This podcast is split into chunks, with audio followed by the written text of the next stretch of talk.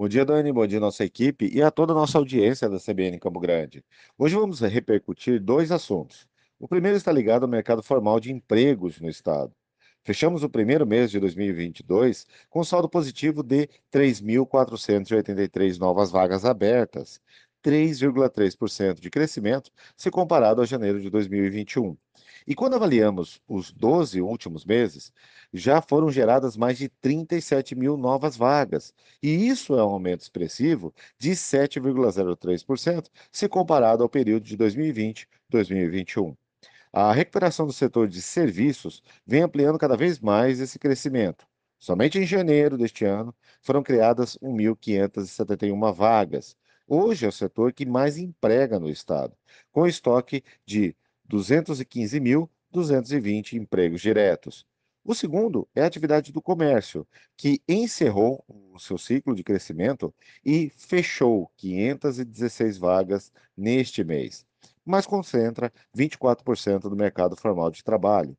O terceiro lugar é a indústria, com 110.947 empregos formais. Quando fazemos uma análise do perfil da demanda do mercado por trabalhadores, os números nos apontam para uma maior tendência de contratação dos jovens de 18 a 25 anos com o ensino médio completo. No ano de 2021, 88.700 admissões foram realizadas para profissionais com essa idade e 179.803 para pessoas com nível médio completo educacional.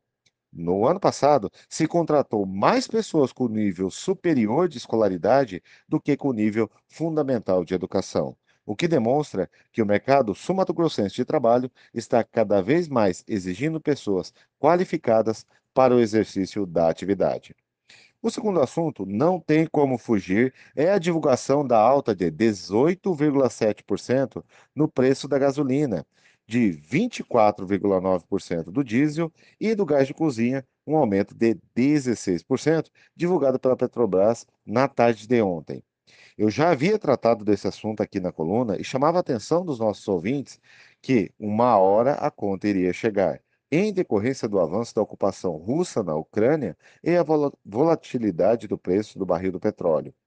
A estimativa da Petrobras é um aumento de 54 centavos por litro de gasolina, 81 centavos para o diesel e de R$ 8,06 no botijão de gás.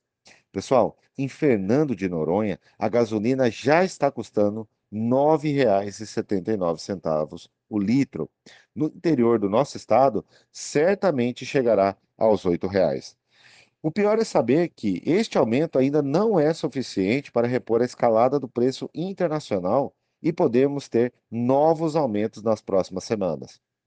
Bom, o impacto ao consumidor não é somente no aumento das despesas na conta habitação. Diretamente teremos aumento nos preços dos alimentos, nos materiais de construção civil e até mesmo nos serviços, ou seja, haverá um efeito em cascata nos preços que, invariavelmente, nos obrigará a diminuir o consumo ou, no caso do transporte, de usar criatividade como a carona amiga, compartilhar uma viagem no aplicativo ou, dependendo do tipo de trabalho que realizamos, uma versão híbrida que envolve o home office para que possamos reduzir um pouco essa despesa no dia a dia, até que essa insanidade russa termine. Hudson Garcia, desejando a todos um ótimo final de semana para a CBN Campo Grande.